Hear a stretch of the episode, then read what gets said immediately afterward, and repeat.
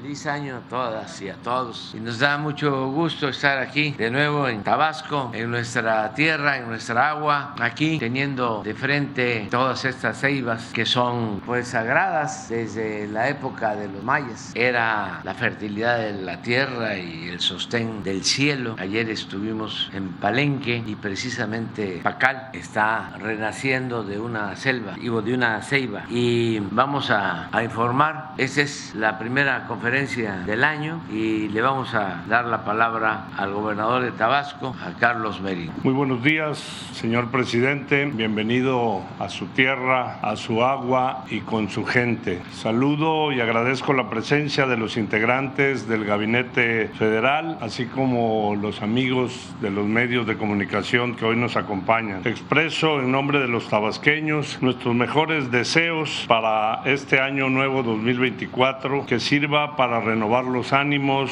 la fe, la esperanza, para seguir consolidando la cuarta transformación de México. Quiero decirles a todos que nos sentimos muy honrados con su visita y agradecemos la distinción del presidente de la República, el licenciado Manuel López Obrador, por permitirnos ser anfitriones para la reanudación de este espacio de expresión, diálogo y debate en Tabasco.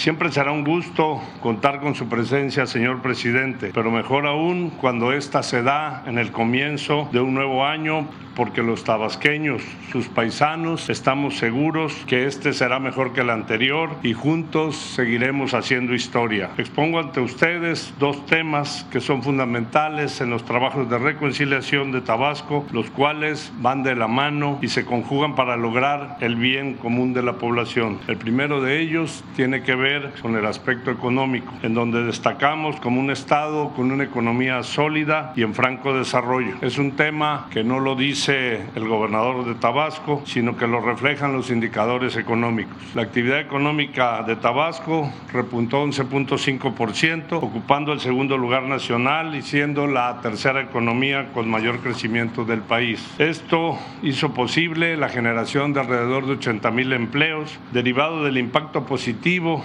de los proyectos detonadores de bienestar y desarrollo y prosperidad, como son el Tren Maya, el Corredor Interoceánico, la línea FA, la refinería Olmeca y por supuesto todos los programas sociales. La cuarta transformación está comprometida con el rescate y la recuperación de la grandeza nacional que se privatizó durante el periodo neoliberal. Tal es el caso de la puesta en marcha de la nueva mexicana de aviación, aerolínea, primera aerolínea de México y una de las tres pioneras de la aviación mundial. Hoy existe un solo México gracias a la cuarta transformación, porque hemos logrado equilibrar las potencialidades de todas las regiones del país, eliminando las disparidades y barreras sociales, económicas y políticas que la doctrina neoliberal promovió a través del individualismo, la división y la confrontación. Los proyectos de la Cuarta Transformación tienen una correlación especial, pues son del pueblo y para el pueblo, son de las familias mexicanas, generan empleos, impulsan proyectos sociales, mejoran la infraestructura, detonan la economía y sobre todo fortalecen el bienestar social. La cuarta transformación no privatiza, por el contrario, le devuelve al pueblo lo robado. En Tabasco, a pesar de las opiniones de nuestros adversarios,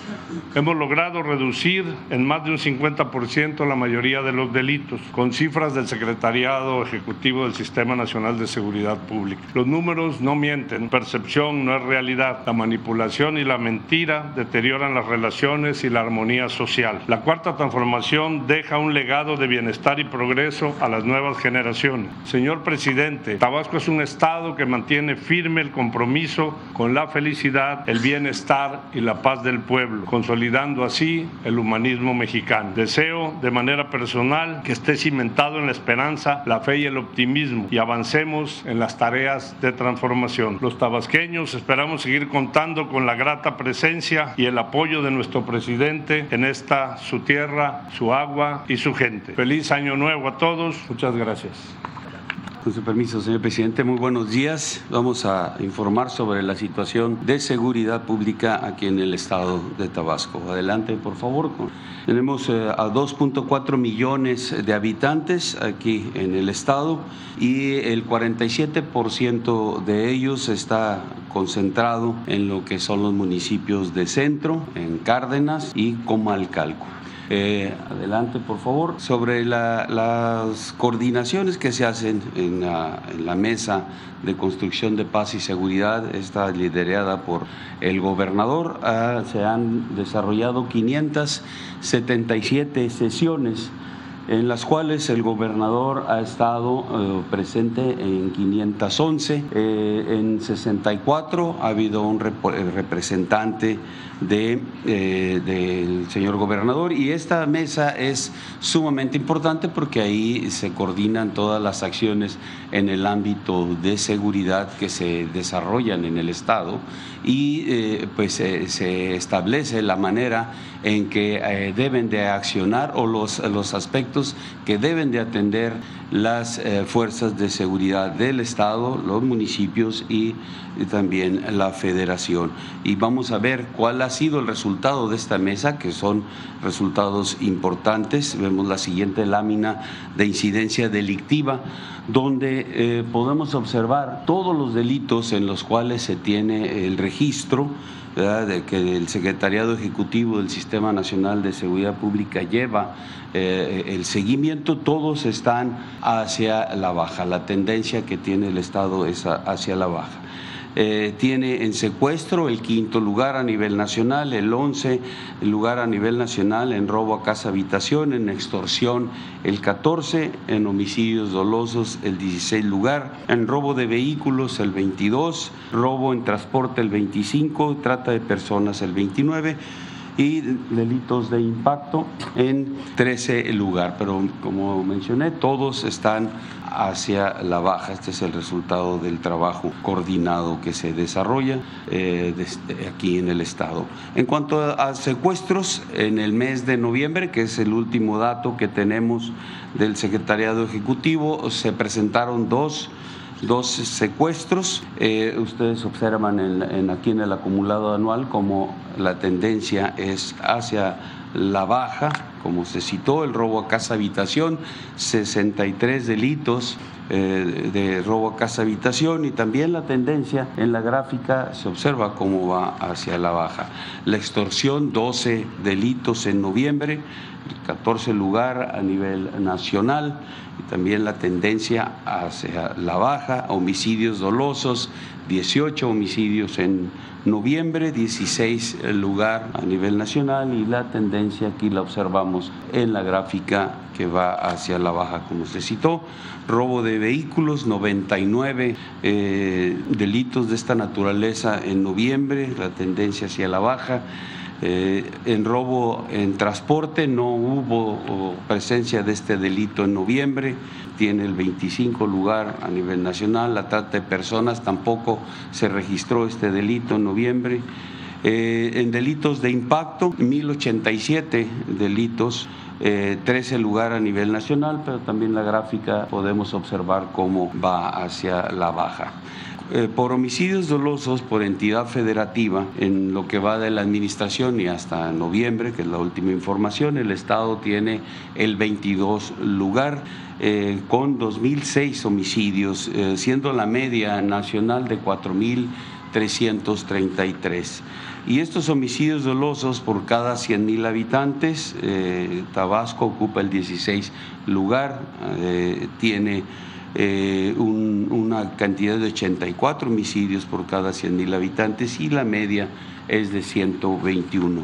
Los municipios que se registran con mayor incidencia delictiva, tomando en consideración lo que es homicidios dolosos, robo de vehículos y narcomenudeo, están concentrados en cuatro municipios que eh, corresponden al 73% de lo que se presenta en el estado y son eh, los municipios de Centro, Cárdenas, Huimanguillo y Comalcalco. En cuanto a los efectivos de seguridad pública, las fuerzas con las que trabaja el Estado para atender eh, esta, esta seguridad de los ciudadanos, tenemos en el ámbito operativo 7.993 elementos estos son los que están, los que están en, contacto directo con la ciudadanía, generándole esa condición de seguridad. De ellos, 3.434 son policías municipales y 4.559 policías estatales. y los municipios con mayor presencia policial está Centro, Cárdenas, Huimanguillo, Macuspana y Comalcalco. De conformidad al registro que, o, a, las tablas que maneja la, ONU, eh, aquí se identifica un superávit de 40% de lo que eh, se tienen en efectivos de seguridad pública. En cuanto a fuerzas de seguridad federales, está la presencia del Ejército y Fuerza Aérea eh, con 2.246 elementos operativos, la Secretaría de Marina con 2.078, la Guardia Nacional con 1.964, haciendo un total de fuerzas de seguridad federales de 6.288 elementos que sumados con los estatales y municipales hacen un total general de 14.281 elementos que están en contacto directo con la ciudadanía, como mencioné, generándole condiciones de seguridad. Eh, este, todo este personal eh, despliega en las coordinaciones, adelante por favor, de la Guardia Nacional. Aquí el Estado tiene cinco coordinaciones eh, regionales, en Centro, Macuspana, Tenosique, Teapa y Cárdenas, y la coordinación estatal que cubre o que coordina todos los de las demás. En cuanto a la construcción de compañías de la Guardia Nacional, en el programa del 2021 se, se consideraron tres, están totalmente terminadas. Eh, en el programa del 22 también otras tres, terminadas Centro y Tenosique, Huimanguillo, estamos ya por terminarla.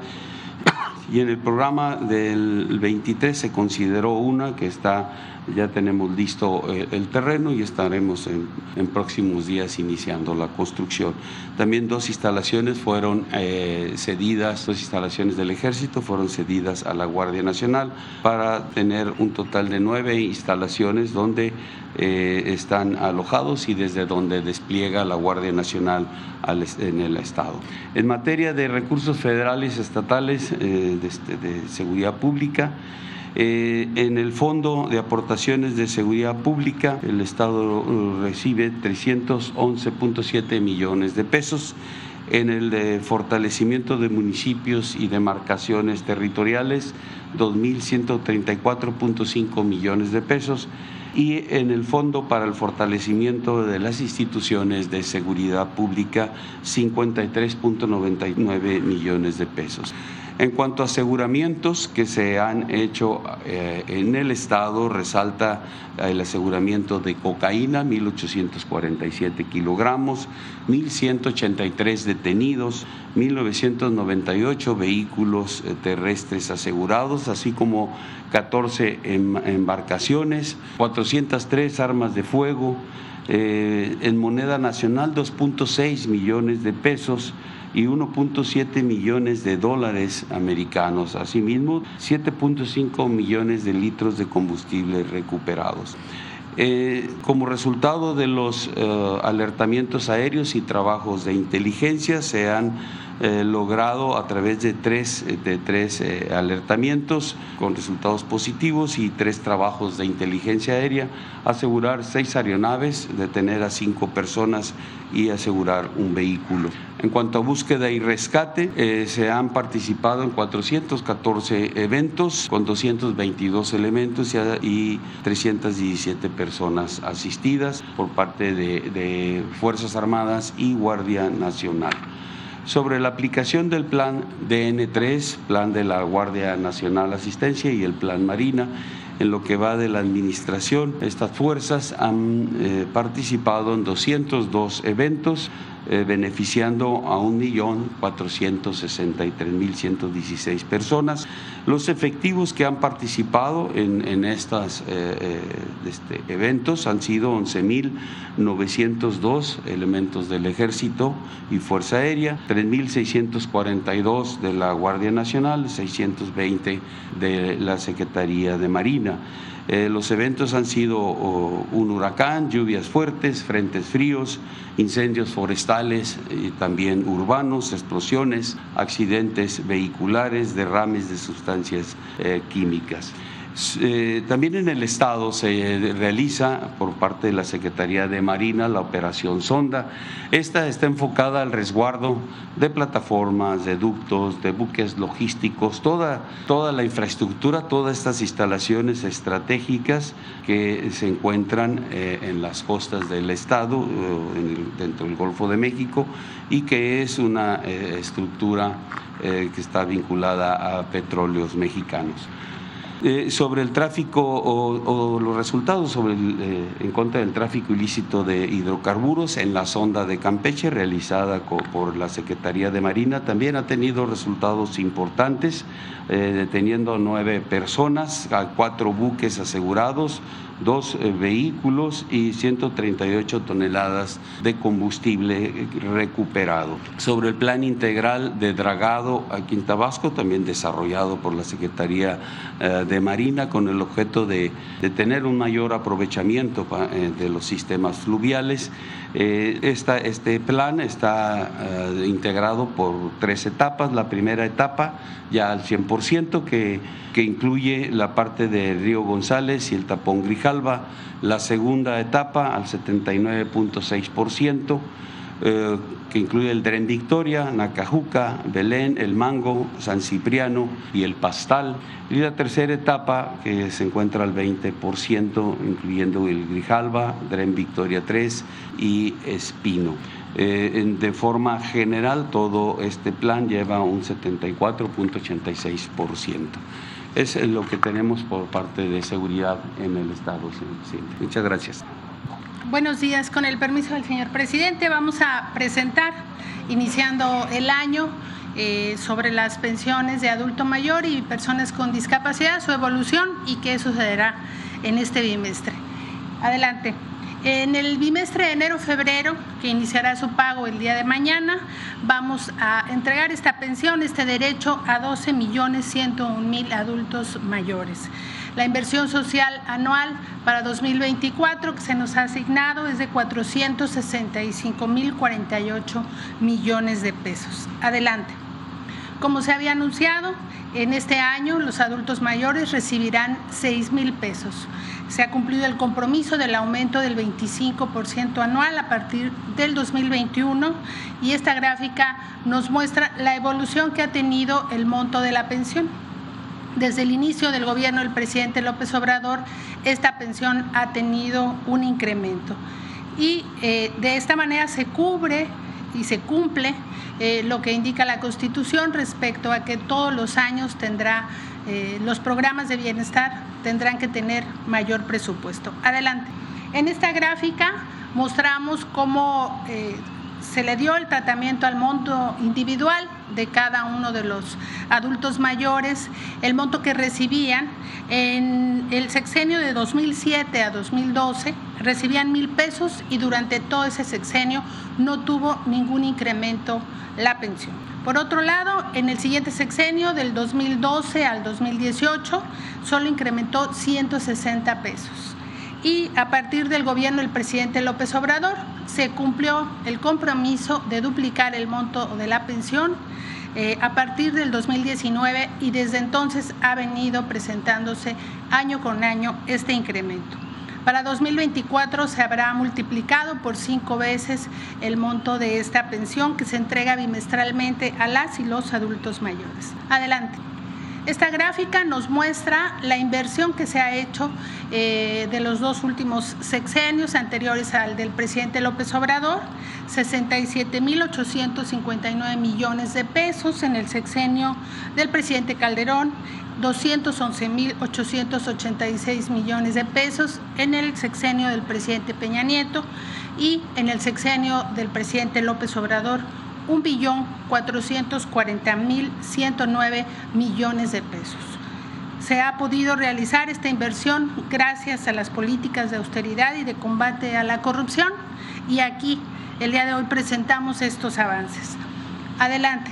Respecto a la pensión para personas con discapacidad, en este bimestre de enero-febrero estaremos entregando esta pensión a 1.482.000 eh, derechohabientes, principalmente niñas y niños jóvenes eh, menores de 30 años y como ya hemos venido informando, se han sumado cerca de medio millón de personas con discapacidad a esta pensión, gracias a los convenios que se han firmado con los estados para que esta pensión sea universal.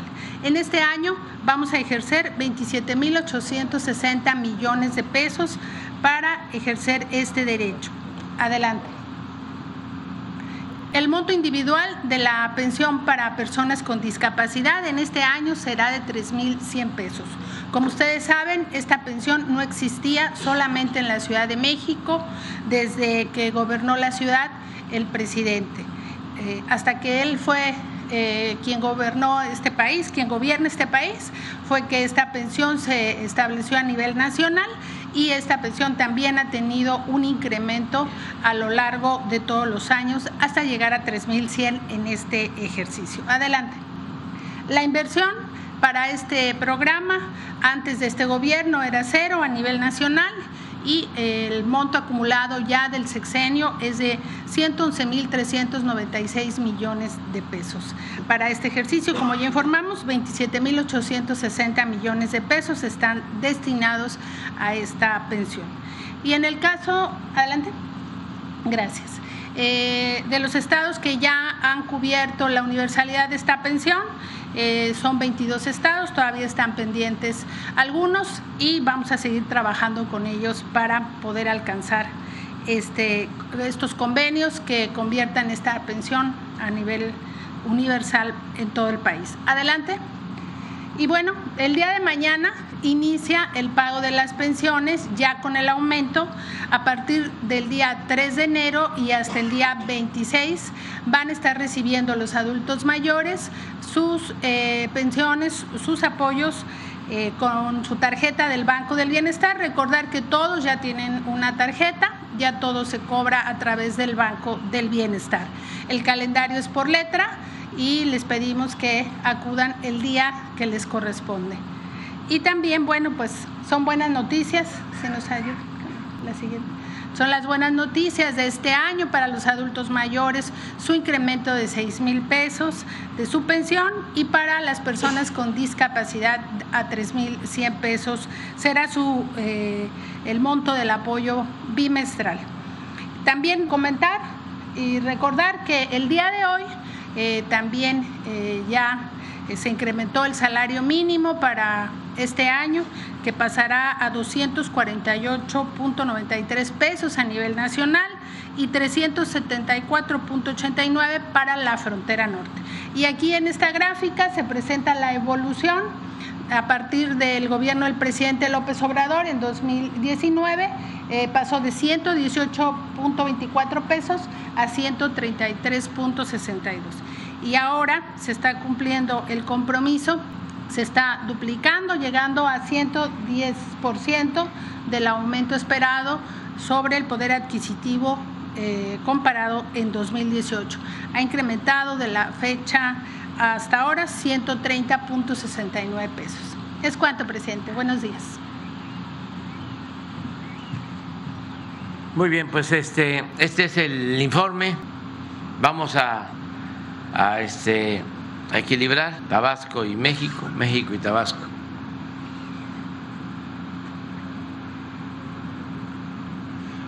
Buenos días, señor presidente. Antes que nada, feliz año. Buenos días al gobernador, al gabinete. También, buenos, feliz año también. Buenos días. Eh, mi nombre es Víctor Buendía para Víctor Blogs y México Informa de YouTube. Presidente, eh, se viene un proceso muy importante en el 2024. Eh, acabo de escuchar el informe de la señora secretaria Ariana Montiel sobre el aumento de los adultos mayores, pero usted sabe que como se coloca la veda electoral, ya planearon el tema del adelanto de los programas sociales. Sí, yo creo que Ariana podría informarnos sobre eso. Además sirve para que también los beneficiarios de los programas de bienestar bienestar sepan cómo va a ser este año lo de la dispersión de los fondos que por derecho les corresponde. ¿Qué se está pensando en adultos mayores y en el apoyo a personas con discapacidad? Gracias. Sí, efectivamente vamos a dispersar enero-febrero, como ya lo acabo de informar Y para el mes de febrero vamos a dispersar eh, los bimestres marzo, abril y mayo, junio. Y también hicimos un registro en el mes de eh, diciembre de quienes cumplirían años en estos meses. Eh, lo que nos impide la ley electoral es promover los programas con recursos públicos. Nosotros no tenemos recursos para ello, lo hacemos a través de, de este medio. Y eh, también eh, a quienes se registraron en diciembre les vamos a pagar respecto al mes que nacieron. Registramos a quienes nacieron entre noviembre, y el 1 de noviembre y el 30 de junio y a ellos les pagaremos el bimestre correspondiente porque lo que tenemos limitado es eh, reuniones. Entonces, eh, por eso hicimos este registro anticipado para ya tenerlos eh, disponibles para poderles depositar su pensión, su derecho, inmediatamente cumplan su edad. Así será. Presidente, eh, otra preguntita ya nada más rápidamente para que no me extienda y bueno, tenga participación los compañeros locales. Eh, ¿Usted cómo clasifica el trabajo de los presidentes municipales en el proyecto del Tren Maya? Porque le quiero decir un, sentir ciudadano, eh, porque bueno, nosotros pues hemos estado siguiéndolo en los recorridos, en el último recorrido que tuvo de supervisión que llegó a Escárcega, nos llamó mucho la atención a mi compañera Eli, que se encuentra aquí presente, y a su servidor eh, el sentir ciudadano de ahí de Escárcega, presidente, donde se quejan mucho de la presencia del presidente municipal que, híjole, eh, me, da mucha pena decirlo, presidente, pero es algo ilógico que un presidente municipal no tenga tiempo para atender las, las necesidades perdón, de la gente cuando usted ese día que acudió a ese recorrido, usted se bajó personalmente a saludar a la gente. O sea, el mundo al revés, presidente. O sea, el presidente municipal de Escárcega dicen que no tiene tiempo para la gente y usted sí tiene tiempo para la gente. ¿Cómo clasifica este el trabajo eh, que la verdad pues es, es una importante obra para, para impulsar a, estos municipios que tienen este, estaciones, presidente. Incluso, bueno, yo, yo sé que pues yo no, lo, yo no lo voy a engañar, usted sabe perfectamente cómo se encuentran las calles principales del municipio de Escárcega, con hoyos, baches, las calles sucias, la, la, hierba eh, sin cortar. Este. Entonces, por eso le hago esta pregunta, porque usted sabe perfectamente que va a venir turismo extranjero, se va a percatar de las situaciones y bueno, pues a lo mejor puedan sacar una mala calificación en ese sentido, presidente. Bueno, eh, yo creo que es un proceso, todo va eh, cambiando, mejorando, lleva tiempo. Antes, eh, en realidad, estaban mal los tres niveles de gobierno. Yo creo que el peor era el gobierno federal. Paradójicamente, se cuestionaba menos al gobierno federal que a los gobiernos estatales y municipales, porque de tiempo atrás, por el autoritarismo, por la antidemocracia, por el presidencialismo, siempre se le daba un trato especial había una consideración especial al presidente y se le echaba la culpa a sus funcionarios y a los gobiernos estatales, a los gobiernos municipales, cuando en realidad el mal ejemplo lo ponían los presidentes, nada más que eh, la percepción era otra. No hay, yo siempre lo he dicho, ningún acto de corrupción en donde no se entere el presidente. Me refiero a los grandes actos de corrupción, todo lo que hicieron de entregar los bienes de la nación, los bienes del pueblo a particulares, a un grupo selecto, a sus allegados, pues ni modo que lo autorizara sin consulta el secretario de Hacienda o el director de Pemex o el director de la Comisión Federal de Electricidad o el secretario de Comunicaciones y Transporte. Era una decisión presidencial. No fue Salinas el que decide privatizar las empresas, teléfonos de México, los bancos, las minas, pues es una decisión de él. No fue Cedillo el que decidió convertir las deudas privadas de unos cuantos en deuda pública con el FOBAPROA, o fue el que estaba de secretario de Hacienda, que ahora es asesor del bloque conservador, Gurría, que por cierto tiene origen tabasqueño, porque su papá era de Tabasco. Pues no fue Gurría, que era secretario de Hacienda, el que tomó la decisión, no fue Liébano, que era secretario particular particular de Cedillo, no fue la Bastida, que era secretario de gobernación de Cedillo, fue el presidente, fue Cedillo. Y lo mismo en el caso de los ferrocarriles, ¿quién los privatiza? ¿Quién decide que desaparezcan, se cancelen los trenes de pasajeros? ¿Quién acaba con una historia de 150 años de trenes de pasajeros en el país? El presidente. Pero eh, siempre se les consideraba y la culpa era los gobernadores. Pero todavía la culpa recaía más en los presidentes presidentes municipales, porque hay que tener en cuenta que es la autoridad más cercana a la gente. Y pues en los municipios, por muy grandes que sean, se sabe más de lo que hace la autoridad, se dan más cuenta de lo que hacen y de lo que no hacen. Entonces sí hay cuestionamientos a los presidentes municipales, muchos hacen su labor, están trabajando muy bien, otros eh, no están cumpliendo y se vuelven también cínicos, aunque los estén cuestionando, no les importa, ya llegaron a ser presidentes municipales y están actuando de manera irresponsable, pero todo esto tiene que ir cambiando. Por eso es muy importante que pasemos de como era antes, de ciudadanos imaginarios, a como es ahora, auténticos, verdaderos ciudadanos. Que esos son los cambios. Nada de que te muevo la panza y te bautizo a tu niño y organizo un baile y me hago una cirugía plástica para no dejar de reír, estar siempre así. La publicidad, ahora estoy yo viendo de que vuelven los publicistas, pero completamente eh, desprendidos de la realidad aconsejándole a posibles candidatos, personas que me ataquen. Vas a hacer esto, vas a ir a tal lugar y vas a decir de que las cosas están muy mal, que en Tabasco está creciendo mucho la inseguridad, la violencia, porque hace poco hubo conflictos y mucha difusión en Tabasco, pero sobre todo a nivel nacional, mucho eh, manejo publicitario. Pues aquí están los resultados. Por eso ya no funcionan los publicistas parten de una idea equivocada, de un criterio que data de siglos, porque no fue Goebbels el creador de que una mentira que se repite muchas veces puede convertirse en verdad. Ya se usaba desde antes esa práctica periodística. Entonces se repite, repite, repite, repite. Calumnia, que algo queda. La calumnia cuando no mancha tizna. Pero estaba yo observando la gráfica y veía yo el comportamiento de homicidios en el sexenio pasado en Tabasco y en este sexenio. A ver que, si por favor pones la gráfica. O secuestros en el sexenio del licenciado Peña Nieto y en el nuestro. Entonces, esta es la realidad. Si echan a andar una campaña para decir, en Tabasco se desbordó la violencia. Y si le agregan, y si en su estado está así, imagínense cómo está en el país.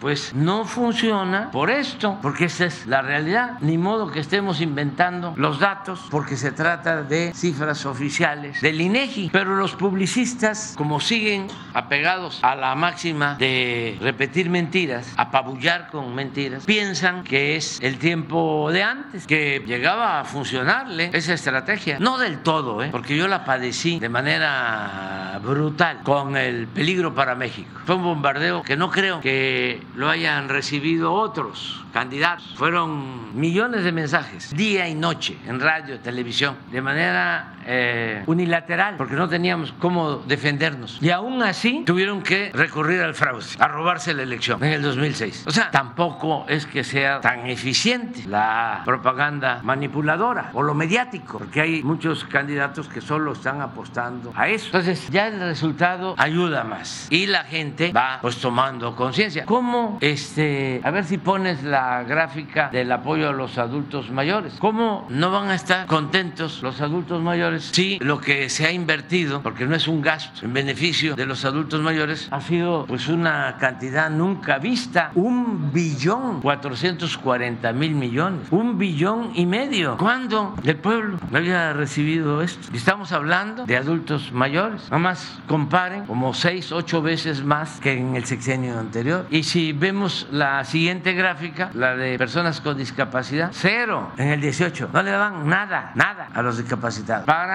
un monto solo en este año de 3.100 bimestrales. Y en inversión pública, a ver si está la siguiente gráfica, 111.396 millones de pesos. Que coincide de cero a 311 mil. Coincide esta cifra con lo que han recibido los jóvenes, como 108 mil millones. ¿Saben cuánto le destinaron a los jóvenes en cinco sexenios anteriores, en 30 años, 7 mil millones, cinco gobiernos, y en cinco años, 111 mil. Entonces, la publicidad ya no funciona, por eso ya no invierten los candidatos en publicidad, pero ahora estoy viendo que están regresando. Un señor que le hizo la campaña al licenciado Peña Nieto, que fue exitosa la campaña publicitaria porque tenía a Televisa y a todos los medios. No, Quintero, sí, ya sé que regresó con, es el cerebro ahora en contra de nosotros. No voy a decir para quién trabaja porque me pueden cepillar. Este, todavía en el sexenio pasado estuvo de asesor y era de los que pasaba la charola a los potentados, a millón de dólares por potentado, para la guerra sucia en contra mía. Y eh, en la época deseado Peña Nieto, bueno, trabajaba en ese entonces en Televisa y tenía todo el manejo publicitario. Lo último que sé es de que se pelearon porque llegó a tener tanto poder que ya no tomaba en cuenta a los directivos de Televisa. Se convirtió en una potencia. Era como llegó a pasar con Gloria de Mola, que eran tan importantes, López Dóriga, Ciro ahora. Es capaz que si alguien le dice a, ¿cómo se llama el director, dueño de la televisora de Ciro? Olegario Vázquez. Olegario. O para socializar más, el director de dueño de Fórmula. Ah, este,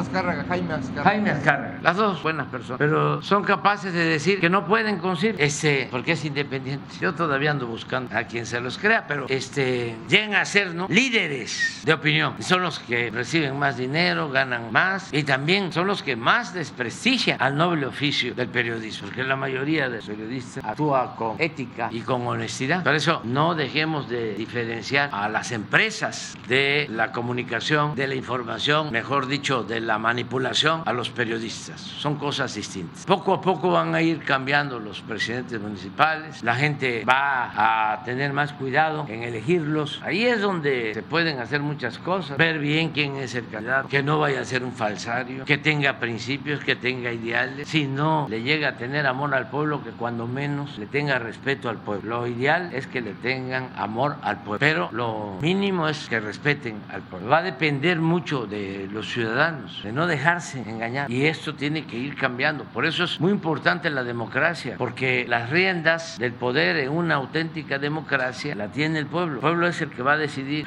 Antes no era así. Los jóvenes deben de saber y los no tan jóvenes. Era imposiciones de arriba. El presidente ponía a los gobernadores. Estoy hablando de una práctica que duró siglos, más de 100 años. El presidente pone a los gobernadores. Es una regla no escrita que definió Porfirio Díaz y luego la renovó o se le atribuye a él el presidente Ruiz Cortín. El presidente pone a los gobernadores, a los diputados federales, a los senadores. Los gobernadores ponen a los presidentes municipales y a los diputados locales. Esa era la, la regla. Incluía también al Poder Judicial. El presidente ponía a los jueces, magistrados y ministros. Y en el caso de los estados, los gobernadores ponían a los presidentes del Poder Judicial local, al Supremo Superior, ¿cómo es? Supremo Tri- Tribunal, Tribunal, al Supremo Tribunal, Tribunal Superior de Justicia, Tribunal Superior de Justicia, los estados. Entonces, eso ya se está quedando atrás y es la gente. Y ahora incluso estamos planteando y voy a enviar una iniciativa para que los jueces, magistrados y ministros los elija el pueblo. Lo más pronto posible, este año, voy a enviar la iniciativa porque es justa y necesaria. Solamente así se va a poder limpiar el Poder Judicial. No encuentro otro método más que el método democrático para limpiar de corrupción el Poder Judicial. ¿Cómo se le hace para que no haya jueces, magistrados y ministros corruptos que hacen lo que les da la gana? Se enriquecen porque pueden ordenar la libertad de cualquier persona, aún tratándose de delincuentes peligrosos, de cuello blanco y de la delincuencia organizada. Pero no solo jueces, magistrados y ministros que resuelven sobre cuestiones que afectan a familias, que afectan a comunidades, que afectan a la nación incluso. Estoy ahora viendo lo de los jóvenes desaparecidos de Ayotzinapa y me encontré con una resolución de magistrados en donde le daban de plazo al Ministerio Público que acusaba a los supuestos participantes en la desaparición de los jóvenes. Eh, el Ministerio Público los acusaba y este tribunal, estos magistrados le dijeron al Ministerio Público, nos vas a resolver en 10 días aplicando el protocolo de Estambul si fueron o no torturados. Y si en 10 días no me demuestra que fueron o no torturados, quedan en libertad. Y los dejó dejó en libertad. Y algunos eran inocentes, pero otros no. Tengo pruebas de que sí habían participado en la desaparición de los jóvenes. Y yo me pregunto, ¿esta decisión la tomaron los magistrados sin consultar a los ministros de la Corte o al presidente de la Corte de ese entonces? Porque no es cualquier resolución. Imagínense que los que habían participado los dejan libres. ¿Y por qué digo que sí habían participado? Porque posteriormente se convierten en testigos protegidos y ellos mismos confiesan que habían participado. Entonces, ¿cómo resolvemos eso? Que los jueces no actúen por consigna o por dinero. ¿Cómo tenemos jueces íntegros, incorruptibles, que realmente apliquen la ley pues solo con la gente, que nos ayude todo el pueblo? Porque también los opresores antidemocráticos, corruptos, establecieron la creencia de que el pueblo no sabe de estas cosas, que lo que tiene que ver con la impartición de justicia es asunto de los abogados, de los expertos, de los estudiosos del derecho. Eso es lo que hicieron los tecnócratas sosteniendo que la economía era asunto de economistas o los políticos tradicionales que decían que la política era asunto de los políticos. No, la justicia, la economía, la política es asunto de todos y no es tan, no es tan, no es tan complejo. Muchas veces, muchas veces ese sentido común de juicio práctico, lo de dónde surge el derecho, pues de las costumbres y del sentido común y del juicio práctico. Y todo es así, la economía y la política. Sí existen ciertas técnicas, pero pues hacer justicia es reivindicar a quien es víctima de un abuso y eso es lo que tiene que hacer el juez y castigar al que cometió un delito. Pero imagínense que se comete un delito grave y así como este tribunal que pide 10 días, cuando esos protocolos de Estambul pueden llevar hasta un mes, dos meses, porque se requieren estudios médicos, psicológicos. Bueno, nada más los términos o los procedimientos burocráticos, los oficios, cómo actúan y más antes las instituciones, que no cuando llegamos encontramos un elefante echado, flojo, mañoso, reumático. ¿Cuánto tiempo nos llevó ponerlo de pie y cuánto tiempo nos llevó empujarlo para que empezara a caminar? Pero resulta que no en estos casos. O la otra pregunta, ¿cuántos presos llevan años sin sentencia? Años, 5, 10 o más años sin una sentencia. ¿Y cómo en estos casos? 10 días. Y en otros casos, 24 horas, 3 días. Jueces que ordenan dejar en libertad a un prisionero en un término de 24 horas, 2 horas, para que no le dé tiempo a nadie y se libere con quien se tiene el compromiso. Entonces sí hace falta esa reforma, la reforma para que sean los ciudadanos y que no exageren. No es que cualquiera va a ser juez o magistrado o ministro, porque son unos eh, exagerados y eh, mentirosos. Empiezan a decir que ahora cualquier ciudadano va a ser juez. No va a ser así, pero si así fuese, nada más les recuerdo que desde que se fundó Estados Unidos, los jueces son ciudadanos. Así se escogen. Los que declararon culpable a García Luna fueron jueces ciudadanos. Mande, jurados ciudadanos. Bueno, pero eh, tenemos que seguir avanzando en todo esto. Y sí es importante, iniciando el año, recordar eso, que se necesita una reforma constitucional y que eh, para llevar a cabo una reforma constitucional se necesita contar con el apoyo de mayoría calificada. Es decir, no solo es la mayoría simple en las cámaras, 50 más 1, 50% más 1, sino se requieren dos terceras partes. A eso se llama mayoría calificada. Si no se tiene esa mayoría calificada, no se puede llevar a cabo ninguna reforma constitucional. Tomar eso en cuenta, informarlo, porque ni modo que a los manipuladores, a los que les conviene que siga este régimen de injusticias, vayan a informarlo. ¿Cuánto tiempo ha pasado? ¿Y quién sabía que para reformar la constitución se necesitaba de mayoría calificada? ¿Quién sabía qué cosa es una mayoría calificada? ¿Quién sabía cuántos votos de los 500 de la Cámara de Diputados son mayoría calificada? No son 251, sino son 374, 334. Pues tenemos que ir informando porque antes no les convenía que la gente supiera, porque el pueblo para ellos no existía. Ahora se enojan conmigo y es es totalmente injusto, exagerado. ¿Por qué se van a enojar conmigo? Si nosotros lo que estamos haciendo es informándole a la gente, haciendo labor de concientización para que cada vez conozcamos más nuestros derechos y podamos ejercerlo. Eso es lo que hacemos. Y tener mucho cuidado con la manipulación. Estaba yo viendo ayer en las redes. Empieza el año, la gasolina, 28 pesos el litro. No saben, en nado sincronizado. ¿Cuánto repitieron eso? Yo les invito que hagan una revisión de todas las gasolinerías gasolineras o gasolineras de Tabasco o de su estado. ¿Dónde está 28 pesos el litro? Nada. Era empezar el año mintiendo. Todo orquestado. A lo mejor es el señor este Quintero y otros que están reclutando para ese propósito. Porque tienen en las redes gente contratada y robots. No me gusta decir bots porque es mejor decir robot. Se entiende más y tiene más relación con lo artificial. Bots puede ser este, de carne y hueso y un pedazo de pescuezo. Pero el robot es, la gente lo entiende que es una máquina que la mueve, que la manipulan, que la controla. Muchísimo este, dinero están gastando en eso, bots, el robot. Y estos publicistas son los que le dicen a, a sus clientes en esta campaña sobre el presidente. Son predecibles, pero están muy mal. ¿Por qué no se dirigen a los jóvenes que van a votar por primera vez? Que le digan, este, te vamos a, a garantizar el derecho al estudio, vamos a entregar más becas, pero además cuando vas a tener garantizado tu trabajo y va a ser bueno tu salario. Eso no, que el presidente se ríe, pues que quieren que yo esté petrificado, así que callen como momia, ¿no? Que este que se calle el presidente como si fuese una momia. Pero es muy interesante, nada más por empezando el año, a nadie se le puede negar un consejo. No, no, no, no, no, no lo he visto, no, no, no, pero no, yo no sé nada de eso. No, eh, sí, pero no, no. Este, Tabasco. Tabasco. Digital Redes Sociales Sur Tabasco. Dos proyectos muy importantes para Tabasco, el acueducto de Usumacinta que tiene que ver con la planta potabilizadora y lo que tiene que ver con el malecón de Villahermosa. ¿Para cuándo se irán a terminar ambos proyectos? Bueno, eh, yo pienso que la línea que se está eh, tendiendo, eh, la construcción de esta línea de río a río, así es, ¿no? Es por el paseo Sumacinta.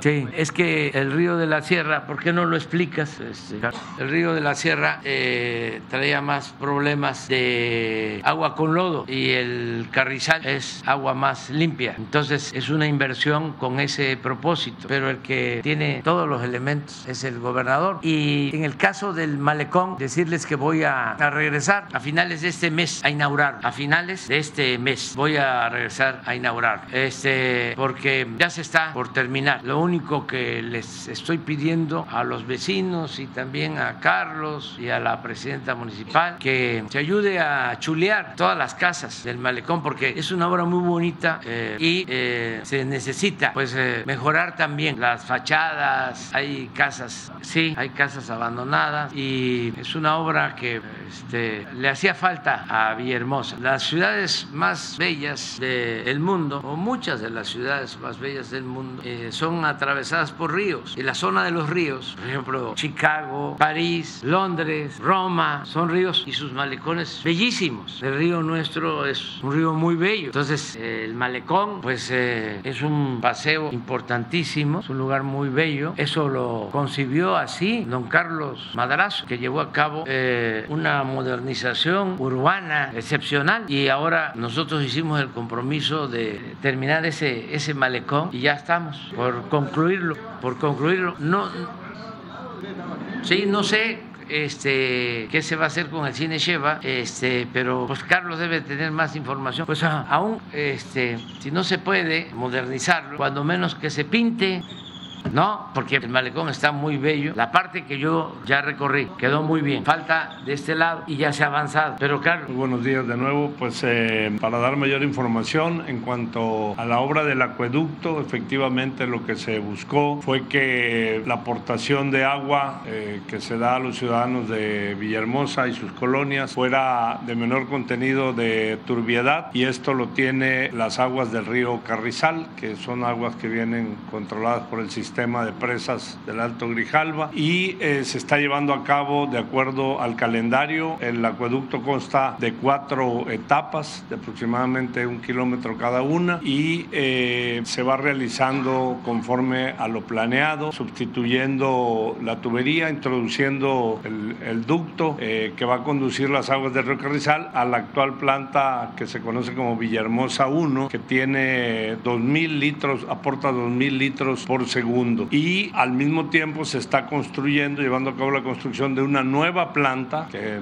se autorizó el gobierno federal con las gestiones del señor presidente de mil litros. Es decir, Villahermosa pasará de tener dos mil a tres mil litros por segundo cuando se, cuando se concluya esta planta de agua más limpia o menos turbia. También se están haciendo las dos tomas, una para la, para la planta actual para enviar por el medio de los cuatro kilómetros de acueducto y la otra eh, para la planta nueva que va a aportar mil litros por segundo adicionales. Esto con respecto al acueducto y en el malecón efectivamente se están realizando trabajos de mantenimiento y pintura a las casas y edificios que están sobre este para concluirlo eh, próximamente y se pueda inaugurar, en, ya está inaugurado la parte de gaviotas y ahora se va a sumar eh, la parte del malecón de Villahermosa que va avanzando también muy bien. ¿Cuánto? Señor presidente, eh, si me lo permite de favor, nos hacen llegar un documento, le doy lectura rápido al mismo, dice Poblado Libertad Cunduacán, Tabasco, 30 de diciembre de 2023, licenciado Andrés Manuel López Obrador, presidente constitucional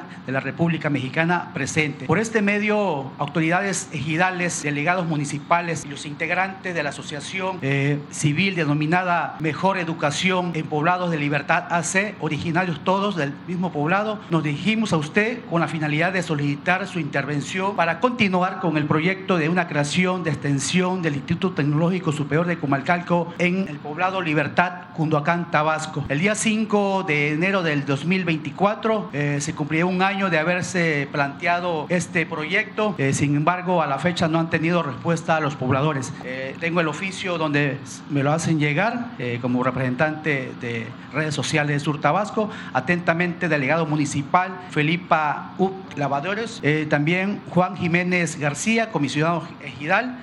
Consejo directivo de la AC Mejor Educación en Poblado La Libertad AC Abelardo Díaz Gómez, eh, ese es el presidente y tesorero Carlos Mario Gómez Méndez. Es un oficio que nos hacen llegar de una extensión que quieren del Instituto Tecnológico Mercalco en Cunduacán. Gracias, señor presidente. Sí, vamos a, este, recibir el oficio y este, nos vamos a comunicar con el delegado agente municipal, con las autoridades ejidales. Le vamos a pedir aquí al gobernador, pero también de la Secretaría de Educación Pública Federal. Los van a ver para la petición. Vamos con, a ver, una mujer. Muy buenos días, señor presidente y a todos los que componen el panel y a todos mis compañeros. Janet Ramón de Canal 8, Tu Nueva Visión, con sede en Comalcalco. Bueno, mi pregunta va dirigida precisamente en una cuestión de educación. Universidades del Bienestar Benito Juárez García, que fueron uno de sus compromisos, dos de los compromisos más relevantes que usted ha adquirido aparte, educación y salud. Y con referente al de educación, eh, estas universidades ya son más de 140 universidades en todo el país. En el estado de Tabasco hay tres universidades, la de Comalcalco, fundada en 2016, y la de Los Ríos, así como la de Cárdenas Tabasco, en donde se imparten diferentes licenciaturas e ingenierías. Aquí el planteamiento es en la mañanera del 2022, el 23 de diciembre que se llevó aquí a cabo, hice la pregunta con referencia a eh, el seguro precisamente para todos los administrativos y personal docente que componen estas universidades.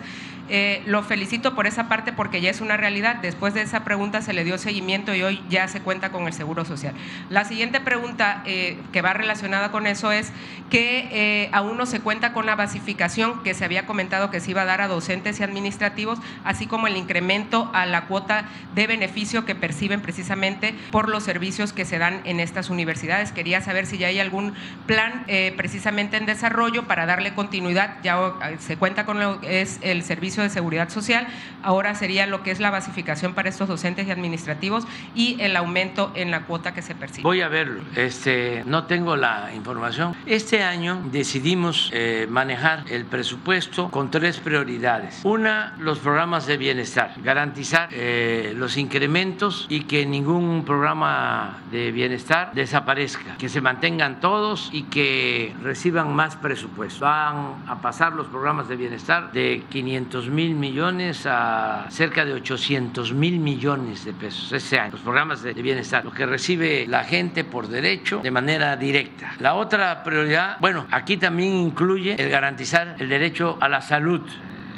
es un compromiso, es un desafío el que vamos a, mejorar sustancialmente los servicios de salud en unidades médicas, centros de salud, hospitales, eh, que no falten los médicos, que no falten los especialistas, las medicinas. Aquí aprovecho para decir que ya inauguramos la megafarmacia que tiene dos propósitos. Es eh, el almacén de medicinas de todo el sector salud porque son 90 mil metros cuadrados techados, 9 hectáreas techadas eh, para bodegas. Y ahí está también la farmacia porque nuestros adversarios quisieron también confundir de que ya no iban a haber medicamentos en los centros de salud y en los hospitales y que todos los medicamentos los iba a distribuir la farmacia. No, continúa el mismo sistema de distribución. Hay como 20 mil unidades médicas en el país, ya en este sistema, tanto del seguro como del ISTE, como del de INS Bienestar. 20 mil. Y casi en todas hay una farmacia. Esas farmacias van a seguir siendo abastecidas de medicinas constantemente. Ya en el sistema INS Bienestar tenemos un abasto del 96% en promedio en hospitales, centros de salud. La farmacia es un complemento importantísimo para que si aún con ese abasto faltan medicamentos o no hay un medicamento en un pueblo, en una región, en un estado, se llame a la farmacia. En tres horas se hacen los enlaces para ver si ese medicamento no está en algún centro de salud, en algún hospital, en algún almacén del Seguro Social y se lleva a el paciente. Y si en tres horas no se encuentra el medicamento, entonces sí, sale el medicamento de la megafarmacia y en un plazo no mayor a 48 horas, hasta en los lugares más apartados, va a estar el medicamento. Ese es el propósito. Entonces, son los compromisos que tienen que ver con el bienestar. Lo segundo es que tengamos presupuesto para que no queden obras inconclusas, que todo lo que iniciamos se termine. El tren Maya, que se termine el malecón, que se termine el acueducto, que opere sin ningún problema la refinería de Dos Bocas, que se termine el proyecto del istmo de Tehuantepec, que terminemos de habilitar 100 mil hectáreas de distritos de riego en el norte y muchas obras. Que no quede, que se termine el tren Toluca Ciudad de México, el tren del aeropuerto Felipe Ángeles a Buenavista hasta el centro de la Ciudad de México, el metrobús de Chalco a Santa Marta, tantas obras que tenemos que vamos a ir inaugurando. Vamos a, a inaugurar obras este mes y el próximo. Vamos a estar inaugurando obras. Entonces, eso es lo segundo, que no falta el presupuesto para eh, las obras que están en proceso. Y lo tercero es mejorar la situación salarial y basificar a maestros, a médicos, a eh, quienes trabajan al servicio del Estado. Esto incluiría las universidades del bienestar, y esto Benito Juárez. incluye lo educativo, o sea, estamos viendo en general y también mejorando los salarios son las tres prioridades, ya para concluir. Eh, ya llevamos casi un millón de maestros basificados desde que estamos y eh, tomamos la decisión que ningún maestro gane menos de 16 mil pesos mensuales. Estamos hablando de mínimo, eh, también para que no se vaya a malinterpretar, que hay maestros que pueden estar obteniendo más, que no vayan a pensar de que se les va a bajar. No, es el mínimo y vamos a, a, tomar en cuenta lo que estás planteando, lo vamos a, a ver y sí, en efecto, ya eh, van a ser 200 universidades del sistema Benito Juárez. Y sí, una de las primeras que se creó fue la de Comalcalco, sí, 2016. Yo tengo también eh, el orgullo de que me tocó como opositor fundar la Universidad de la Chontalpa en Cárdenas. Me han tocado cosas eh, importantes que se hicieron cuando yo no tenía ningún cargo. Les platico que los libros de secundaria los tenían que comprar los padres y cuando llego a ser dirigente de un partido y empiezan a entregar bastante dinero a los partidos, yo me inconformé y era yo dirigente. Estaba yo entrando, llegando y me dijo el presidente Cedillo, le voy a ver cobrando el cheque. Y le dije, posiblemente, no me acuerdo, que se iba a quedar con las ganas. Y en efecto, ese partido recibía como 5 millones de pesos al año y de repente 200 millones al año. Bastante maíz, este, y no era maíz con gorgojo. ¿Qué hicimos? Bueno, pues decidimos no usar el dinero para asuntos de partido. Se crearon unas oficinas, unas casas para defender a los paisanos migrantes, se le dieron becas a huérfanos, a viudas, porque se olvida, pero en la época de Salinas asesinaron a cerca de 600 luchadores sociales de nuestro movimiento y quedaron viudas y huérfanos. Y se creó un fideicomiso para entregarle las becas a los huérfanos y a las viudas. Y lo tercero fue que entregamos los libros de secundaria de manera gratuita en los municipios donde gobernábamos. Y el enojo de Lo llevó a que primero querían prohibir que entregáramos nosotros los libros de manera gratuita. Era secretario de Educación Miguel Limón. Y como no pudieron, eh, decretó Cedillo a partir de entonces que los libros de secundaria se iban a entregar de manera gratuita a todos los estudiantes. Porque hasta entonces se entregaban de manera gratuita los libros solo de primaria. Y a partir de ahí se empezaron a entregar de manera gratuita los libros de secundaria. Les cuento otra también importante. Sin tener cargo, por nosotros se permitió a los partidos contratar tiempo en radio y sobre todo en televisión. Porque hasta 1997 ni pagando nos transmitían mensajes en televisión a quienes éramos opositores, aún contando con partidos legalmente registrados. Y a partir de entonces, por gestiones nuestras y eh, protestas nuestras, se permitió por primera vez que se contrataran eh, tiempos en televisión a los partidos. O sea, sí han habido cosas importantes, aportes importantes. Por eso yo, cuando dicen cargos, y sí, son importantes los cargos, pero hay que pensar más en los encargos, más que en los cargos. Es qué puede uno hacer en beneficio de otros, no qué nivel va uno a alcanzar o qué cargo se va a tener hay este, servidores públicos que más que el cargo, lo que aportan para el desarrollo del país, para el bienestar del pueblo, es mucho más que el cargo. Aquí está el caso del secretario de la Defensa, eh, pues es importante el cargo, pero todo estaba pensado para tareas militares. Y en las misiones de la defensa, en las cinco misiones, había una, la cuarta misión, que tenía que ver con el apoyo de la Secretaría de Defensa y de el ejército para el desarrollo nacional, contribuir en la creación, en la construcción de obras para el desarrollo nacional. Esa misión pues no se aplicaba, ni ahora se aplica muchísimo porque los ingenieros militares están haciendo grandes obras y tiene que ver con esa misión. Entonces es el cargo, pero también el encargo. Lo mismo la Secretaría de Marina,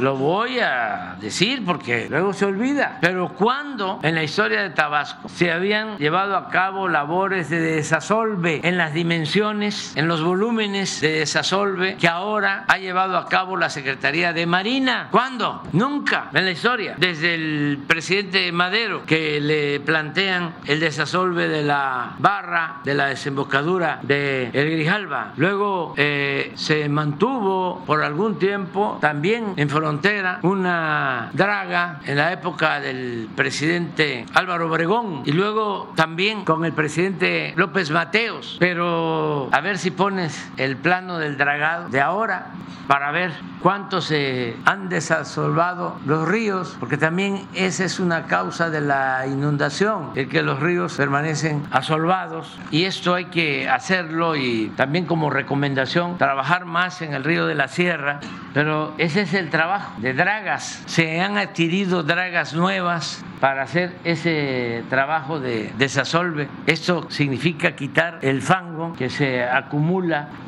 porque Tabasco es una planicie. Eh, entonces todos los ríos vienen de Chiapas, de la parte alta, y vienen arrastrando lodo y se van taponeando los cauces de los ríos. Y esa es una labor importante para que en épocas de lluvia eh, no haya desbordamiento, o sea, menor. El desbordamiento es profundizar los cauces, que no se salga de cauce el agua. Y también ahora tenemos más control de las presas, que era un problema ¿A qué habían llegado los neoliberales corruptos?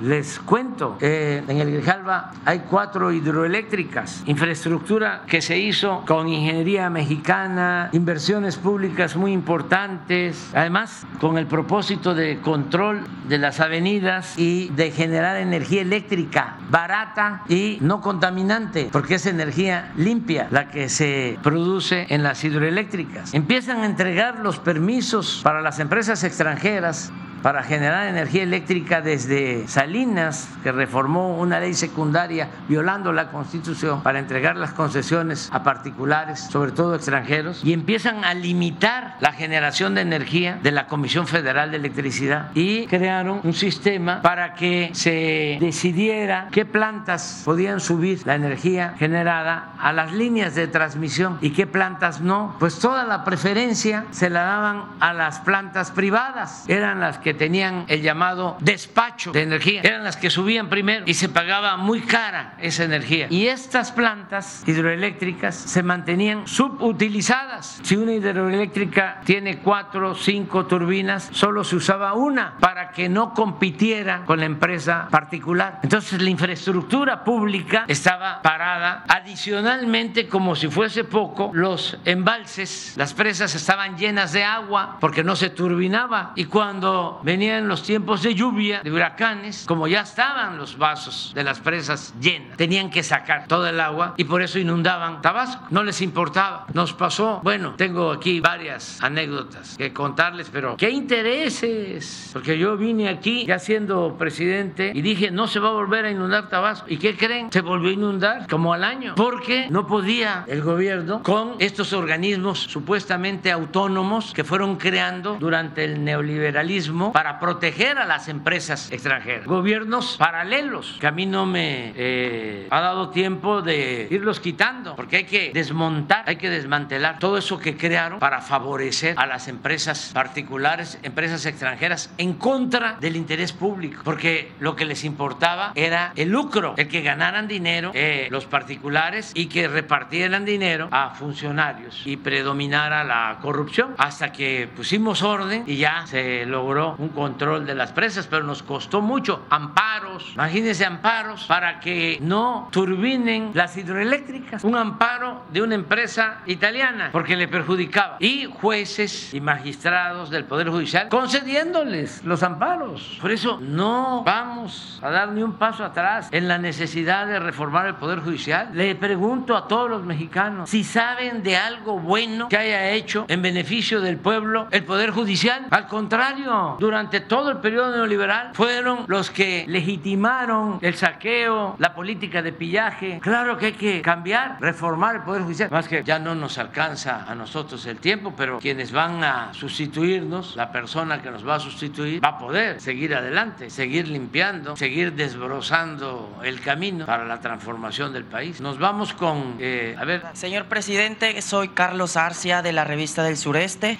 Eh, felicidades por este inicio de año y también agradecerle por su liderazgo en trazar el camino hacia el desarrollo turístico en el sur de México. En ese mismo contexto me gustaría saber o nos gustaría también conocer cuál es la posición de Tabasco en los proyectos de conectividad, especialmente eh, a las carreteras y puntos turísticos. Eh, existe también preocupación sobre la infraestructura vial en el estado y nos preguntamos si también contemplan algún proyecto trans, perdón, para asegurar que Tabasco también esté a la altura de las oportunidades que, se van a presentar eh, en este sector. Y la otra pregunta, ¿cuáles son las iniciativas eh, específicas para mejorar la conectividad y el desarrollo turístico en Tabasco a largo plazo? Gracias. Bueno, eh, nosotros vamos a concluir también la línea del tren del Istmo de Coatzacoalcos a Palenque. Es decir, esa línea eh, beneficia a Veracruz, Chiapas y Tabasco. Eh, la línea de Coatzacoalcos a, a, Palenque. Pasa por Tiapa, acabo de estar allá, en Tiapa. Todavía no se termina la obra, pero se va a concluir. Eh, va a quedar bien el puente San Manuel. Aquí aprovecho para decirlo. Estamos teniendo cuidado en que este, resistan sus bases y se va a modificar la estructura. De todas maneras, hacia el mediano plazo se va a necesitar construir un nuevo puente. O sea, también eh, la gente debe de saber esto. Eh, va a pasar el tren por Tiapa, Tacotalpa, una parte muy cercana a Jalapa, eh, Macuspana. la estación de Macuspana se va a rehabilitar y de ahí a Palenque, y ya en Palenque, de Palenque se conecta con el tren Maya, que es todo el circuito. Ese es un proyecto para el, para el turismo muy importante. Yo creo que van a seguir visitando Tabasco, muchos turistas nacionales, extranjeros. Tabasco tiene uno de los museos más bellos y mejor montados del mundo, que es el Museo de la Venta, el Museo de las Cabezas Colosales Olmecas. Ese museo lo creó el maestro Pellicer a la orilla de la Laguna de las Ilusiones. Él promovió que se comprara ese terreno y él promovió que se movieran las piezas de la venta a Tabasco con equipo de Pemex de ese entonces, los años 50, 60 y del siglo pasado y se trajeron las cabezas colosales. Yo eh, recomiendo mucho a los que les gusta y se interesan y además a todo el pueblo de que conozcan eh, estos vestigios, estas piezas arqueológicas que pertenecen a la cultura madre, a la cultura olmeca. No quiero exagerar, no, mejor no lo este, porque se va a malinterpretar. Pero bueno, es muy importante lo de Tabasco. Más se cae el mito de que en el trópico no se pueden crear obras de arte, no se puede escribir por el clima, por el calor. No, los olmecas demostraron de que sí se puede y los mayas también. Y aquí florecieron esas dos grandes culturas, dos grandes civilizaciones. Eh, entonces, el turismo para Tabasco va a estar asegurado. Tabasco también tiene muchas posibilidades para continuar su desarrollo petrolero. Estaba eh, en picada la producción petrolera. Ahora Tabasco es el estado que más petróleo produce en el país y en el tiempo que estuvimos se invirtió en exploración de yacimientos y se descubrieron muy buenos yacimientos. Se ampliaron las reservas de petróleo. Se tiene en Tabasco mucho petróleo, más que en otras partes. Entonces, esto va a significar hacia adelante sin caer en lo irracional de extraer más de la cuenta, pero esto va a garantizar que 20, eh, 30 años, 40 años, las nuevas generaciones tengan posibilidad de eh, trabajo y de bienestar en nuestro querido estado de Tabasco. Y sobre las carreteras, eh, es un compromiso que nosotros antes de terminar vamos a darle mantenimiento a las carreteras federales. Nada más terminamos el tren Maya y como se usaron mucho las carreteras para el traslado de piedras de balasto y quedaron algunas en mal estado, eh, las vamos a mejorar antes de ir este año. Ya eh, es una instrucción que eh, transmití al secretario de la Defensa para que los ingenieros militares, terminando toda la obra del tren Maya, emprendan acciones para mantenimiento de las carreteras, que las dejen en buen estado. Y los gobiernos estatales van a hacer lo propio con las carreteras de los estados. Van a quedar proyectos pendientes como el ramal de Estación Chontalpa a Dos Bocas para el tren, que va a ayudar mucho. Es un proyecto que ya lleva tiempo. Sin embargo, ya no nos alcanza a nosotros y no queremos dejar obras inconclusas, pero yo eh, considero que Tabasco va a seguir teniendo eh, desarrollo, crecimiento económico, bienestar para su gente, como lo merecen todos nuestros paisanos. Eh, y el sureste en general. Y todo México, porque está creciendo todo el país. El fenómeno, lo que no se veía en décadas, es que creciera más el sureste que el norte, como sucedió este año. Eso no se veía el sureste está creciendo casi al doble que el norte. Pero es una reivindicación, es un acto de justicia, es un reconocimiento a lo mucho que ha aportado el sureste al desarrollo nacional. Que imagínense cuánto petróleo han extraído del sureste, de dónde han sacado más petróleo, de qué región del país. Casi todo el petróleo que se ha extraído, con la excepción de los años 20 del siglo pasado, pero desde hace 50, 60 años eh, o más, es el sureste el que ha aportado todo el petróleo para el desarrollo del país y no se le regresaban apoyos del gobierno federal, no se compensaba al sureste y ahora sí. Eh, llegó el tiempo del, sureste y yo estoy pues muy convencido eh, de que así va a ser hacia adelante. Eh, además es cosa nada más que los camarógrafos paneen para que la gente disfrute de la ceiba. Es un primor, un Edén, un paraíso. Ya nos vamos.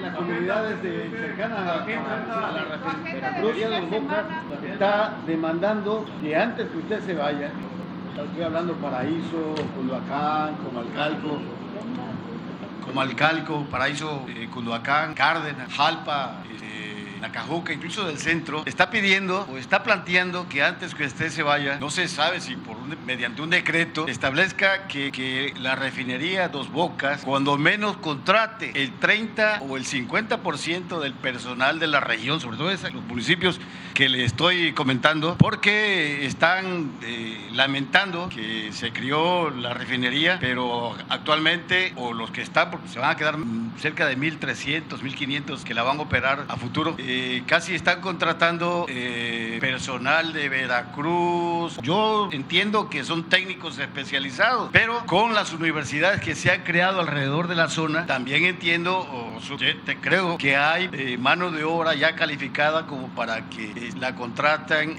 dos bocas. ¿Cuánto es que dice? ¿30%? 30 o 50%. No, 30, ya está. Lo que usted diga. Voy a convencer a Octavio. Correcto. La, otra es, bueno, esto es personal. Aquí tengo una publicación que hizo usted. Sí, pero aquí viene un ensayo de usted. Eh, que publica la revista de la Universidad del 85, después de dos años que usted este, renuncia al PRI o, renuncia a la, dirigencia estatal del PRI. Estamos hablando del 16 de agosto del 83, cuando usted eh, abandona el PRI. Y en el 85 publica aquí en la revista, comparte créditos con Enrique González Pedrero, Adolfo Gili, Jesús muchos que incluso Aguilar Camín este el párrafo último en el 85 usted ya todavía reconocía que el Estado mexicano o quienes estaban al frente del Estado mexicano eh, eh, tenían las instituciones como para hacer de México un país bollante, democrático, porque usted plantea también que faltaba la democracia, que faltaba justicia social, que faltaba la distribución de la riqueza, incluso eh, ya estaba acusando este burocratismo prácticamente. Pero me sorprende a mí que también en este texto, cuando usted fue dirigente del PRI, en los cientos de boletines y publicaciones de los periódicos locales de esa época, la palabra corrupción está presente, está presente, pero en este texto ni una, ni una. Mi inquietud es, a ver, ¿cómo veía usted desde, porque creo que lo hizo cuando estaba en el, Instituto del Consumidor, el, ensayo, ¿no? Eh, yo digo, a ver, si como dirigente del PRI todos los días desayunaba corrupción, comía y cenaba corrupción, y ahora ¿por qué no, no menciona la palabra corrupción? ¿Qué pasó en ese tiempo? ¿O, qué estaba pensando usted? No, ya hablaba yo de corrupción. Es una cuestión de, de tiempo y de de, lo que escribía. Eh, yo eh, abandono el PRI fundamentalmente por eso y te recomiendo un libro, y en la próxima este, lo constatamos, un libro que escribí a finales del 88, este es el 85. 85. Bueno, tres años después. Bueno, el, fraude electoral sí. del 88 con prólogo de Carlos Monsiváis. Así es, se llama eh, Tabasco, víctima del fraude. Así es. Sí. Ese, en ese libro hago este, una reflexión sobre el por qué mi salida del PRI y hablo de la corrupción. Pero te voy a dar otros elementos. Creo que sí, este, antes eh, hablé de eso, de la corrupción, pero no solo hablé, fui director del INI y combatimos la corrupción y el caciquismo y le dimos su sitio, su lugar a los chontales. Ahora en mi nuevo libro cuento algo sobre eso, de cuando inicié eh, mi vida pública en Tabasco, en la zona indígena Chontal, y sí eh, trato el tema de la corrupción, pero más en el 88, o sea, tres años después, y desde entonces bueno, te, no quiero usar la palabra reto, te convoco. A una entrevista en Palenque después en octubre. No, no, esa no. No. Te por cierto, que por cierto me debe la de 2015. Sí, te convoco a que me presentes a un dirigente político que haya hablado más de corrupción no hay, no hay. en el país, no hay. en la historia. No hay 32 años y no sé, nada más crearon el Instituto contra la Corrupción, pero sí, sí fantasmas. Sí, este, sí, este, al final podría decir que teníamos razón, es el principal problema de México la corrupción. Y se le hacía a un lado en el análisis, no solo en el discurso político, en el periodismo, en la academia, no se trataba el tema. Por eso es muy fina tu observación de que como en ese libro ¿sí? no hablo de la corrupción, que desde luego existía, imperaba, aun cuando es eh, importante también soslayar, digo, eh, señalar que eh, la corrupción que rompe todos los límites es la que se da durante el gobierno de Salinas. Eso es algo único. En temas de corrupción, hasta Porfirio Díaz, Obregón, eran niños de pecho en comparación con Salinas, con lo que significó el gobierno de Salinas. Por eso hace poco le hice una pregunta a una gente que lo conoce bien y que sabe de estas cosas, de los adinerados, de los afortunados. Y le pregunté, ¿quién es para ti el presidente vivo, expresidente vivo, incluyéndome desde luego, con más dinero, el más rico? Ni lo pensó. Salinas, quién sabe si sea cierto, ¿no? pero es que hubo eh, muchos negocios, muchos, muchos, al amparo del poder público. No se llegó a demostrar que su hermano Raúl sacó 100 mil millones de dólares de un banco famoso de Estados Unidos hacia Suiza y al director de ese banco famoso lo corrieron. 100 millones de dólares, perdón, dije 100 mil, 100 millones de dólares, 100 millones de dólares. Y este, para los que defienden el Poder Judicial, todo ese dinero se le devolvió. ¿Queremos eso para el futuro? ¿Queremos que siga eso? ¿Ustedes qué opinan? Ya no, no, no, no, no. Si así lo piensa la mayoría de la gente, entonces pueden contratar a los publicistas más siniestros o perversos, pueden destinar cayucados de dinero, costales de dinero a la publicidad, pero no, la gente ya no quiere eso. La gente quiere que haya honradez, que se acabe la robadera para siempre, el bandidaje oficial, que el dinero del presupuesto se distribuya con justicia, que le llegue a todos. ¿Cómo era antes? ¿Le llegaba el presupuesto al pueblo? No, si acaso en épocas de elecciones, migajas, las despensas, el frijol con gorgojo, los pollos, los patos. Me acuerdo que aquí en Tabasco decíamos, no queremos candidatos ni de pollos ni de patos, materiales de construcción, dinero en efectivo, chivos, borregos, puercos, cochinos, marranos, sí, molinos, me acuerdo, molinos, y le fueron subiendo porque luego eran eh, aparatos electrodomésticos y luego tarjetas, me acuerdo que en el 2012 tarjetas Monex y Soriana, este, hasta tarjetas para hablar por teléfono. Y todo esto lo estoy recordando porque ya el nieto de don Jesús Silva Gerso estaba yo viendo una parte de su texto hablando de que va a haber una elección de Estado. Cree que somos iguales. Si don Jesús, su abuelo, lo leyera, se volvería a morir. Pero así sucede, se van deslavando los hijos, los nietos. Por eso este, hay que juzgar a el responsable, no a los hijos, no a los nietos, si son buenos o son malos. No, es un asunto hereditario, no es de genes, son circunstancias. Pero ayer o antier escribió eso. Y ahora están todos estos pseudointelectuales. ¿Le puedo, le puedo Eh, leer un párrafo de don Jesús Silva Herzog que, que está aquí sobre la derecha? A ver. Lo leo. Para él se lo dedicamos Ah, claro. al nieto. Que está en el Reforma, pero así están todos los escritores ya. Hay uno que, que lleva años defendiendo al PAN, a ver si me acuerdo, pero que cada 10 minutos en contra, también pseudo intelectual, Crespo, José Antonio Crespo. José Antonio Crespo. Cada 10 minutos eh, fueron de los que convocaron en el 2000. Yo creo que ese es el problema que tiene conmigo, a que nos uniéramos todos porque Fox iba a hacer el cambio. Me lo encontré en ese entonces en un restaurante y me dijo, es el momento. Le digo, no, yo no creo en eso. Y él promovió la unidad porque había que acabar con el PRI, porque los del PRI eran unos corruptos y los del PAN eran íntegros, honestos. Miren cómo terminó todo. Y en una actitud de deshonestidad intelectual, no se atreve a reconocerlo, que se equivocó, que era lo mismo. Y algunos dicen, no es más, más de lo mismo, es peor, o fue peor lo que hicieron. Y a lo mejor sí, por la hipocresía, porque engañaron a gente buena de que ellos eran distintos y terminaron igual, en algunos casos. Y no creían cuando hablábamos del PRIAN y así terminó. Bueno, pues este no pierde eh, ninguna oportunidad para estar en contra. Y ahora me encontré con eh, el texto de, de Silva Gerso y me encontré con otros que van igual, este, de que vamos a hacer una elección de Estado. No, no somos iguales, no somos iguales. Nosotros no compramos votos, no usamos el presupuesto para favorecer a ningún partido partido a ningún candidato. Nosotros tenemos autoridad moral. Ellos se callaron, todos estos intelectuales del régimen antidemocrático, cuando nos hicieron el fraude. Ninguno en los dos fraudes, en el 2006-2012, dijo nada. Al contrario, algunos de ellos hasta firmaron un desplegado en el 2006 hablando de que las elecciones habían sido limpias y libres, las elecciones para imponer a Calderón. Pero estoy tratando de acordarme de otros igual, con esa misma línea. Afortunadamente, pues ya nadie los toma en cuenta. Hay todavía mucha gente eh, engañada, son millones todavía, pero no son la mayoría. Pero sí hay quienes... Eh,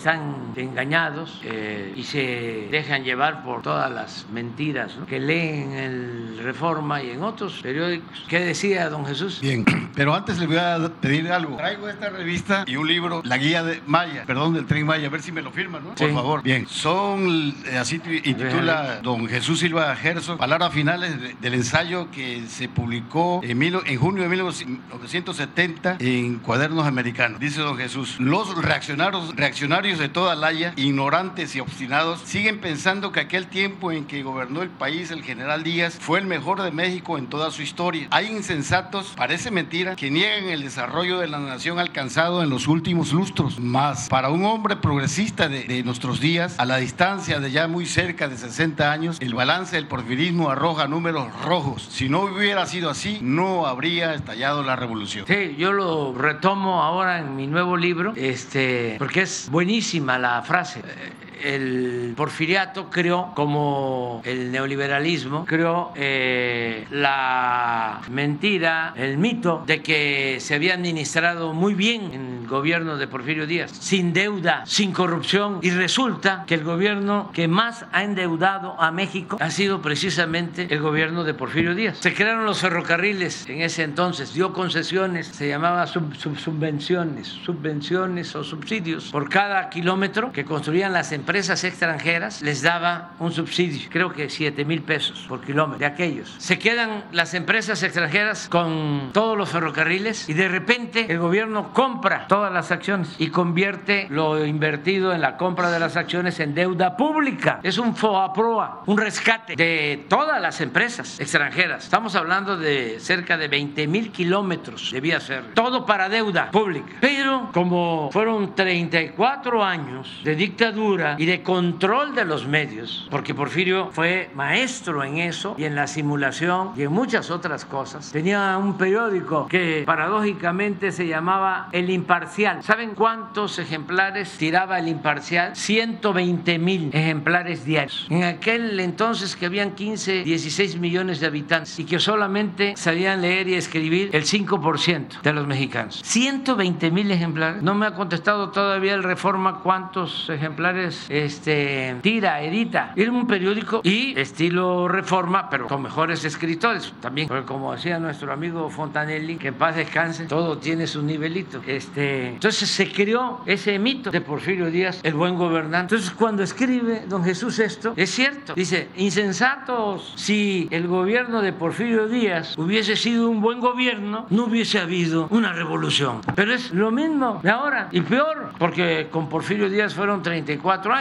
el neoliberalismo tardó 36 años. Imagínense cómo manipularon. Por eso hay muchos que no los cambias con nada. No los cambias con nada. Todo lo que se hace está mal. El tren Maya, ¿por qué lo de Mexicana? ¿Por qué la pensión? ¿Por qué el apoyo a los jóvenes? Todo, todo, todo, todo. Está mal.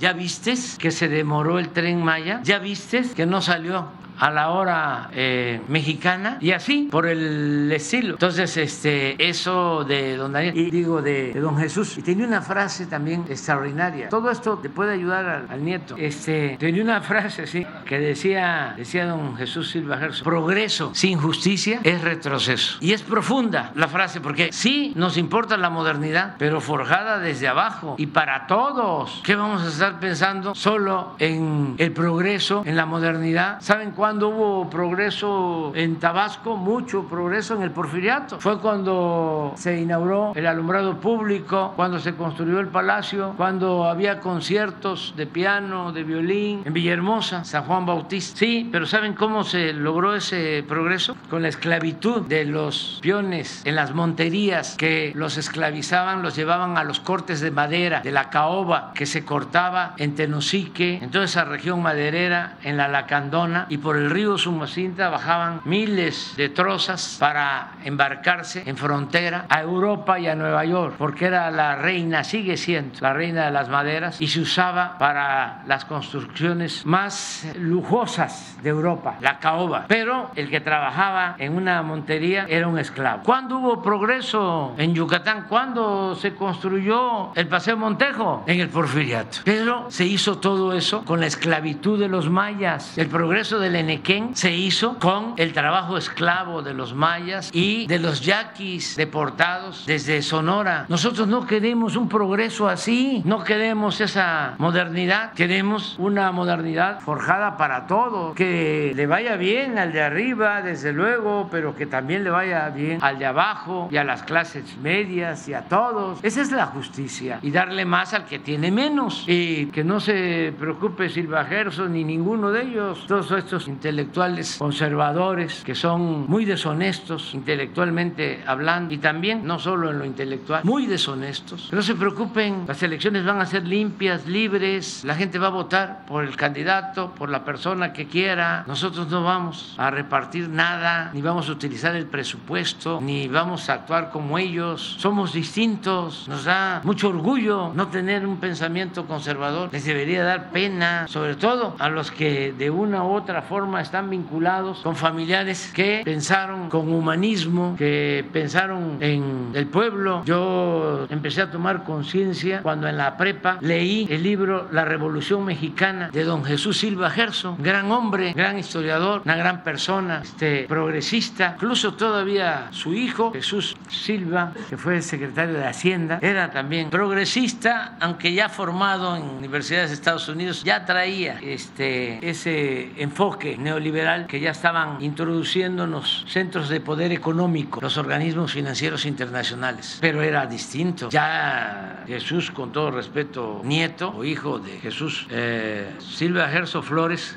eh, nos, nos me tocó eh, ser este, contendiente porque él fue él fue este candidato del PRI eh, para la jefatura de gobierno en el 2000 y yo fui candidato también con él y por el PAN Krill además una gente muy buena y con sentido del humor. Sí una vez le dije en un debate digo apúrese licenciado este, está usted quedando muy atrás estábamos en un debate en el club de industriales con Krill. Y desde entonces pues los potentados ya estaban apoyando a Fox y a Krill. Ya Fox había dicho de que era necesario poner en práctica el FOAPROA y ya estaba a favor pues de los saqueadores. Entonces ya se veía la cargada ¿no? de los potentados. Igual en el caso de la candidatura para la jefatura de gobierno. Entonces ya estaban alentando a Krill. Yo estaba en las encuestas en primer lugar, pero este, ya estaba cayendo Silva Gerso Flores a tercero y Krill a segundo. Y le dije, apúrese, apúrese, apúrese, licenciado. Hay que hacer campaña temprano y todo. Si no, le voy a mandar de regalo una hamaca. Le dije, en el próximo, no me has mandado la hamaca, Andrés Manuel.